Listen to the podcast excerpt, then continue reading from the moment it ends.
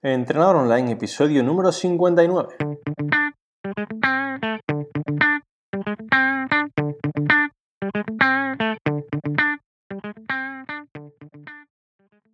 Muy buenos días y bienvenidos a Entrenador Online, el podcast en el que aprenderás a mejorar tu físico, rendimiento y salud.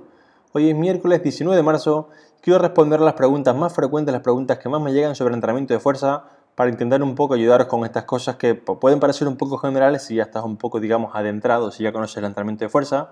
Pero hay muchas personas pues, que no lo conocen, me las, me las preguntan, digamos, constantemente, ¿vale? Y quiero un poco pues, ayudaros para que sepáis pues, cuáles son las cosas reales, cuál es la verdad, cómo se pueden conseguir las cositas, ¿vale? Y así pues, no, sigamos perdiendo el tiempo o el dinero, ¿vale?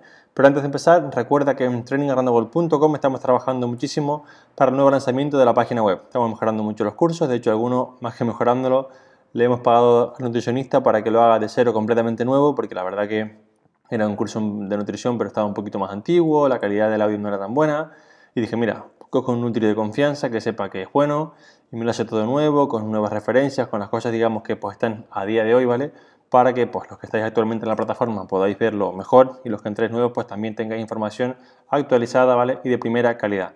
Seguimos añadiendo muchos vídeos para que sepas cómo entrenar la fuerza, cómo hacerte más fuerte, y sobre todo, como siempre, con la premisa de que sean cosas de por vida, que sean cosas que te enseñen y no darte un plan de tres semanas, un plan de tres meses y nada más, que sea un plan para que te enseñe, para que te guíe, para que tú puedas entrenar la fuerza y puedas comer bien para siempre.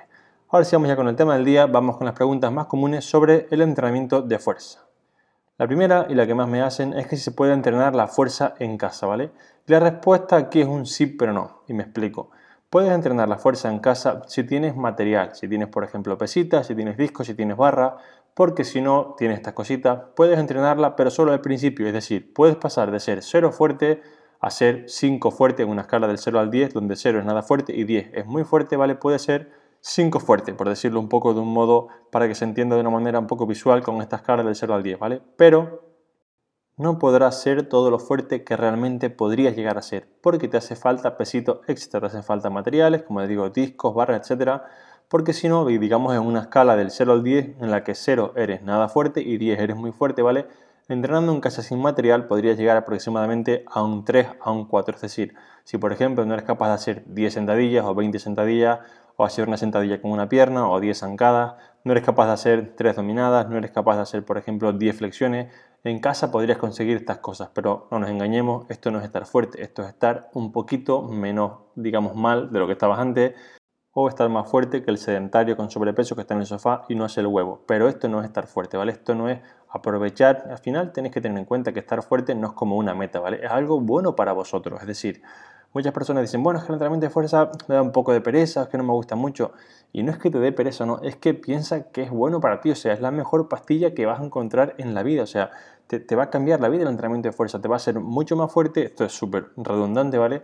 Vas a sentirte mucho mejor a nivel psicológico, a nivel de salud, vas a tener más movilidad, menos dolores articulares, vas a estar prevenido, ¿vale? Con un montón de enfermedades que se ha demostrado científicamente que el entrenamiento de fuerza puede incluso revertirlas o prevenirlas en, en muchos casos, ¿vale? Vas a tener menos grasa, más masa muscular, te vas a sentir mejor, podrás correr más, no sé, de verdad, o sea, si tuviera una teletienda, vendería el entrenamiento de fuerza día y noche, porque de verdad que, no sé, creo que no hay nada que, se pueda vender de una manera más clara, en sentido de que hay miles de artículos de evidencia científica y está súper demostrado lo, bueno que es, sin prácticamente efectos secundarios, o sea, ¿qué es lo peor que te puede pasar? Pues que te den agujetas o que si lo haces mal te lesiones, pero es que no tienes nada malo que te pueda pasar, o sea, no se me ocurre ningún producto de marketing de la historia que, digamos, se pueda vender mejor que el entrenamiento de fuerza, ¿vale? Así que siguiendo con el tema, no puedes estar todo lo fuerte que se puede estar en casita, ¿vale? Puedes, digamos, hacer un poquito, puedes mejorar un poco, pero si quieres tener, por ejemplo, en caso de una chica, unos glúteos grandes y fuertes, en caso de un chico, una espalda y pectoral grandes y fuertes, esto en casa es súper, súper, súper complicado, ¿vale?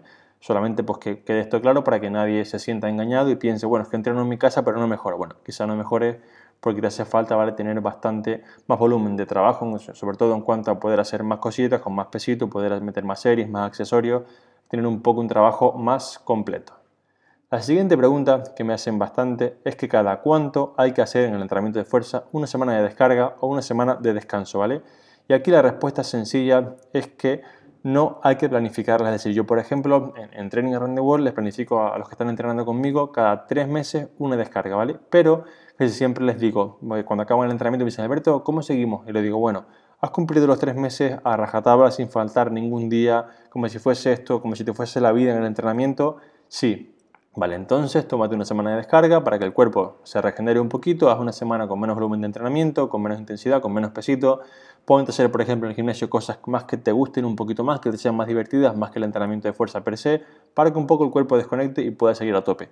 Pero si no es así, repito, si no has estado tres meses, por ejemplo, como es el caso de las personas que entrenan en Training World, tienen, digamos, cada nivel tiene tres meses, hay tres niveles, tienen nueve meses en total, ¿vale? Pero tienen, digamos, pues tres meses por cada nivel.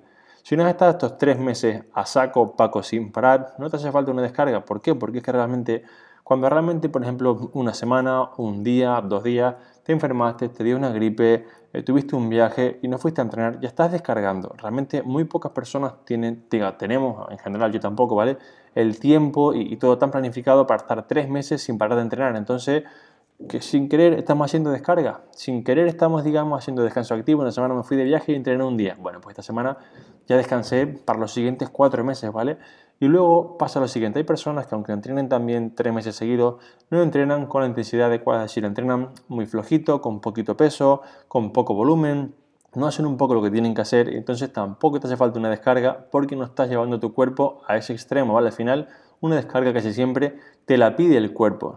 Llega un momento en el que el cuerpo, tú verás que dice, mira tío, no descanso bien, no tengo hambre, no como tanto, no mejoro en peso, entonces el cuerpo te está avisando de que va un poco al límite, ¿vale? Y tienes que hacer una pequeña descarga, ¿vale? Entonces, tened en cuenta que esto no se planifica tanto, ¿vale? Solamente se planifica cuando tú de antemano sabes que, por ejemplo, un mes vas a tener mucho volumen de trabajo, vas a tener mucha intensidad en el entrenamiento, ¿vale? Yo, por ejemplo, en algunas fases de entrenamiento de nivel intermedio, en Training Around the World, hay varias fases en las que con el entrenamiento de tipo ERPA, ¿vale? Con el de resistencia progresiva, hay varias semanas en las que estamos testeando, digamos, cada semanita, ¿vale?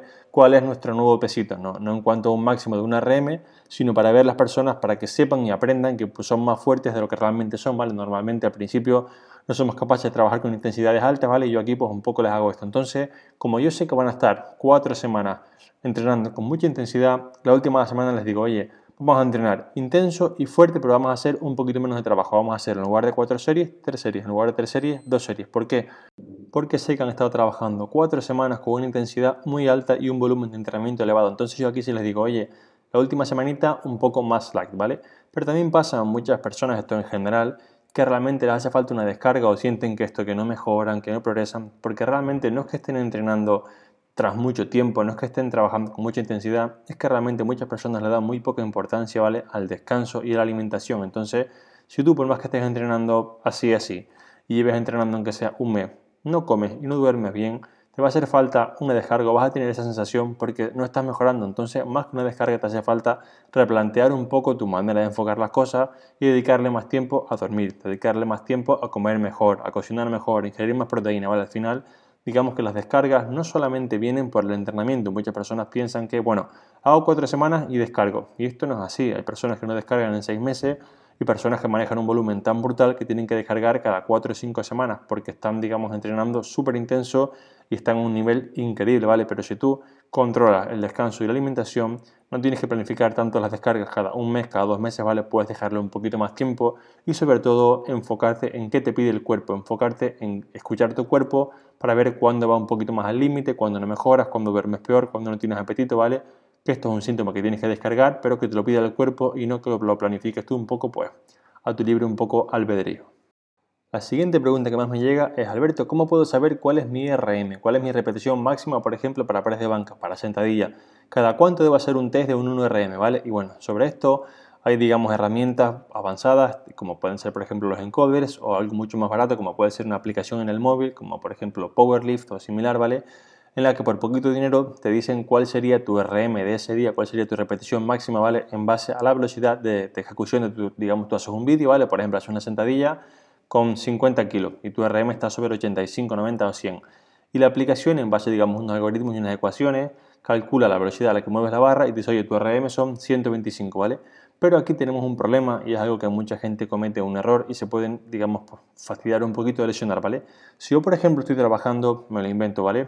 Con 50 kilos en una sentadilla, estoy trabajando a 10-12 repeticiones. Por más que la aplicación me diga que mi RM son 85 kilos, mi entrenamiento es específico, lo que llevo haciendo estas últimas 6 semanas, a trabajar entre 8 y 10 repeticiones. Si yo me pongo debajo de la barra, acostumbrado a trabajar con 50 kilos, los 85, por más que la aplicación me diga que se puede y sepa que se puede, estoy trabajando en un rango de, digamos, de repeticiones en el que no estoy adaptado en este momento. Recordad que el entrenamiento es específico a lo que trabajamos. Si yo, por ejemplo, trabajo al 12 RM, voy a mejorar mucho mi 10, mi 12, mi 13, 14 RM, pero voy a mejorar poco mi 1 RM. Es decir, si yo quiero ser muy bueno en una repetición, voy a trabajar entre 1, 3, 5 repeticiones, ¿vale? Al final el entrenamiento es específico de lo que hacemos. Y si yo estoy trabajando con 50 kilos a 10 RM y de repente pongo 85, 90 kilos para 1 RM, por más que pueda levantarlo, ¿vale? Porque al final pues, se puede hacer, esto va a ser que primero, si por ejemplo una sentadilla, la barra a mi espalda, a mi sistema nervioso, la sensación que le dé es que esto pesa una tonelada y media. Porque las últimas seis semanas, como dije antes,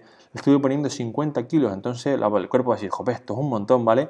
Vas a bajar inseguro, vas a bajar, digamos, esto cuesta un montón, si se voy a poder subir. Entonces Realmente olvidaros de saber cuánto peso muevo para una repetición, porque salvo que quieras competir en powerlifting, salvo que quieras competir un poco en alterofilia y quieras saber con cuánto hago esta marca, con cuánto hago este ejercicio, no tiene ninguna, digamos, practicidad, no tiene ninguna aplicación práctica saber si tu 1RM son 150 kilos o 147, ¿vale? Realmente, no sé, no creo que nadie vaya por el gimnasio con un cartel que diga, oye, yo levanto estos kilos. Creo que esto no, no tiene demasiado sentido y sí que tiene sentido entrenar en base a nuestra especificidad. Es decir, si yo, por ejemplo, quiero mejorar mi fuerza hipertrofia, pues por lo menos entre 6 12 repeticiones. Si quiero mejorar mi fuerza, digamos, a 1 RM, voy a entrenar a 1 RM, 3 RM, como mucho 5 RM. Pero si me voy a poner a hacer series de 15 repeticiones, cuando luego voy a hacer las de 1, voy a estar muy desadaptado y en el peor de los casos me saldrá un 1 RM que podría ser mejorable si entrenase específico a ese rango de repeticiones y en el, digamos, más peor de los casos, pues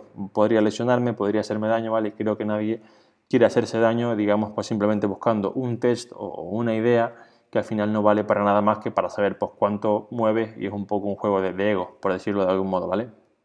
Siguiendo con las preguntas sobre entrenamiento de fuerza, esta no es digamos directamente relacionada con el entrenamiento de fuerza, pero sí que tiene mucho que ver y me la preguntan bastante en este contexto, ¿vale?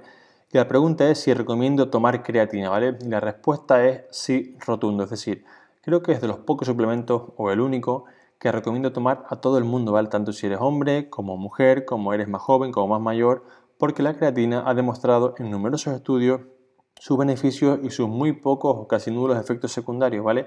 Son los suplementos más seguros, que más se comercializan, que más estudios tienen y que realmente, aunque esto pueda parecer utópico, que más funcionan. O sea, como habéis visto en podcast anteriores, si no lo habéis visto, pues dejo aquí en el, las notas de este podcast, hice un par de episodios sobre los suplementos que no funcionan y hay como 20 o 25 que no valen para nada. Y por suerte la creatina, me acuerdo de leer un estudio en el, que se veía que mejoraba hasta un 8% la fuerza. O sea, esto es brutal. O sea, tenemos un suplemento que funciona, que jope, puede pareceros raro, pero es que poco funciona, ¿vale?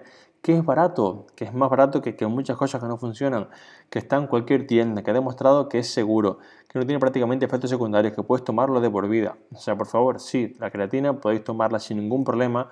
Es de las cosas que más os van a ayudar o de las cosas que, digamos, os van a ayudar un poquito a entrenar, digamos, de manera exógena, ¿vale? Y realmente digo, no hay ningún problema por tomarla en prácticamente todas las poblaciones. Si alguien tiene, por ejemplo, alguna enfermedad especial, por ejemplo, Parkinson, aunque se ha demostrado que ayuda al Parkinson, pues oye, consulten con su médico, ¿vale? Y no lo tomen así porque sí. Pero vamos, que en líneas generales se puede tomar sin problema. Y la última pregunta es una que me ha llegado bastante tras el último podcast que hice sobre la regla del 80-20 para el entrenamiento, o del 20-80, depende del lado en el que se mire, ¿no? Y muchas personas me han dicho, bueno Alberto, pero es que los ejercicios básicos que tú nos comentas, nos dijiste que teníamos que hacer el 20% de los ejercicios, digamos, eran los que nos iban a dar el 80% de los beneficios, como eran los básicos, sentadilla, peso muerto, dominadas, press de banca, ¿vale? muchas personas, digamos, que un poco han entendido que solo se pueden hacer 5 ejercicios. Me han dicho, bueno, Alberto, pero es que aparte de sentadilla, peso muerto y press de banca, ¿qué puedo hacer para que mi entrenamiento no sea siempre igual, ¿vale? Y yo no digo nunca que solamente tengas que hacer peso muerto, sentadilla y press de banca, ¿vale? Esto, la verdad que puede ser, puede ser no, es bastante aburrido y salvo que quieras ser competidor en powerlifter y solamente tengas que hacer estas cosas, aunque incluso los competidores en powerlifter hacen bastantes más variantes, ¿vale? No recomiendo que hagas solamente tres porque al final te vas a aburrir. Pero es que entrenar básico, entrenar con los ejercicios que te van a dar el 80% de la mejora, con este 20% de ejercicio, no significa hacer pocas cosas, ¿vale? Os voy a enumerar un poco lo que se puede hacer de, cada uno de los básicos para que veáis que hay mucha variedad y que se pueden hacer muchas cosas, ¿vale? Por ejemplo, sentadillas, tenemos sentadillas traseras con barra alta o con barra baja, tenemos sentadillas frontales, tenemos sentadillas tipo searcher, tenemos sentadillas búlgaras, tenemos sentadillas pistol a una pierna, ¿vale? Tenemos un montón de sentadillas. Podemos hacer, por ejemplo, también zancadas, o también se conocen como lunges, ¿vale? Que también son, no son un básico básico, pero también es un trabajo bastante, no es un analítico, es un trabajo medio básico de, entrenamiento de pierna, ¿vale? Puedes hacerla hacia adelante, hacia atrás, con déficit, en peso muerto. Tienes peso muerto romano, peso muerto convencional, peso muerto suma, peso muerto con barra hexagonal, peso muerto romano con una pierna, ¿vale? Hay un montón de opciones con una kettlebell, o sea, hay muchas opciones para hacerlo. Press de banca, puedes hacer press de banca, puedes hacer push-up, press inclinado, press declinado, press con mancuerna, puedes hacer cualquier tipo de remo, ya sea con barra, 45 grados, a 90, con mancuerna, más horizontal, puedes hacer press vertical, eh, con una mancuerna, con una barra, jalones verticales, dominadas, o sea, es que pueden hacer 45 ejercicios y, nunca se van a cansar, ¿vale? Yo, por ejemplo, si, si miráis las rutinas de training the world, cada mes, por más que sean básicas cada mes, cambio ejercicio y cambio tipo de peso muerto, cambio tipo de sentadilla, cambio el tipo de zancada, intento que las personas sigan trabajando el mismo patrón que sea básico, ¿vale? Que no me acaban de haciendo unos cruces de polea para pectoral porque realmente es algo que, salvo que tengas un objetivo súper de hipertrofia, a la mayoría de las personas no les hace falta el ejercicio pectoral conocer las cosas más básicas como los preses y demás, ¿vale? Salvo que quieras algo muy así, yo esto no te lo voy a poner, ¿vale? Porque realmente no es mi manera de trabajar, por lo menos en cuanto al entrenamiento de fuerza, en cuanto a hipertrofia, pues sí. Pero las personas que están en, Training Around the World tienen entrenamiento variado cada, cada mes. Tienen, por ejemplo, un mes hacen push-ups, otro hacen press de banca, otro press inclinado, otro press con mancuerna. Siempre están trabajando el mismo patrón, siempre están haciendo prácticamente lo mismo, pero cambiando el ejercicio. Entonces esto hace que el entrenamiento sea menos monótono, se pueda llevar mucho mejor, el entrenamiento se pueda hacer mucho más fácil, sea, digamos, más divertido, ¿vale? Y esto al final es una de las cosas más importantes, porque aunque yo te ponga la rutina de Ronnie Coleman, para quien no lo conozca, es un señor que ha estado muy fuerte hace muchos años, ¿vale? O te pongo la rutina de tu influencer favorito, si te pongo a hacer eso cada día, por más que sea la mejor del mundo, te vas a acabar aburriendo, ¿vale? Entonces esto es normal, o sea, las personas nos gusta el estímulo, nos gusta que las cosas pues, un poco nos sorprendan, ver cosas diferentes, entonces es súper normal y obvio que no queramos hacer cada día sentadillas, peso muerto, dominadas y remo. Si yo te pongo a hacer esto cada día durante tres meses, en lo personal, y mira que me encanta entrenar, me aburro un montón, voy a querer, por día al final digo, mira, que tío, no voy a ir hoy porque es que voy a hacer lo mismo de siempre, entonces hay mil opciones para que sea básico, para que sea pesado, para que sean estos ejercicios que dije del 20% que nos dan el 80% de las mejoras, pero que sean variados, ¿vale? Al final tenéis que tener en cuenta que hay que respetar sobre todo el patrón de movimiento. Si yo, por ejemplo, hago sentadillas, puedo hacer casi cualquier tipo de sentadilla, ¿vale? Que voy a mejorar. Obviamente, si quiero ser muy fuerte en sentadilla trasera, lo más que me va a hacer mejorar mi sentadilla trasera es hacer sentadilla trasera, por más que pueda parecer una sorpresa, ¿vale? Si quieres hacer un buen peso muerto convencional, lo más que te va a hacer mejorar peso muerto convencional es hacer peso muerto convencional. Esto me parece redundante, ¿vale? Pero hay que saberlo así porque es que es la realidad. Pero si por ejemplo quieres mejorar simplemente tu fuerza de las piernas, pues un día puedes hacer sentadilla trasera, un día la puedes hacer frontal, un día la puedes hacer búlgara. Y esto hará que tu entrenamiento sea más variado, ¿vale? Que digamos puedas hacerlo un poquito más divertido, más ameno y mejores prácticamente igual, ¿vale? Así que recordad, chicos y chicas que me estáis escuchando, que el entrenamiento de fuerza no tiene por qué ser aburrido, no tiene por qué ser monótono, ¿vale? Y realmente podemos hacerlo divertido para que sea ameno y podamos mejorar a la vez que nos entretenemos en el gimnasio. Y hasta aquí este capítulo de preguntas más frecuentes sobre entrenamiento de fuerza. Perdonad que no haga más, que la verdad que hay bastantes más, pero voy sinceramente hasta arriba de cosas con el lanzamiento de la página web y realmente pues tengo que grabar el podcast, editarlo, subirlo y todo en tiempo récord para poder seguir trabajando a tope, ¿vale? Así que bueno, como siempre, muchas gracias por escucharme. Yo me despido hasta el próximo miércoles a las 8 de la mañana. Espero que tengáis una muy buena semanita, que todo el mundo entrene la fuerza a tope, que si ya lo haces pues sigas adelante, que si no lo haces empieces por favor ya, tienes que empezar cuanto antes a hacer entrenamiento de fuerza, ¿vale? Nada, muchas gracias como siempre, un fuerte abrazo y hasta el próximo miércoles.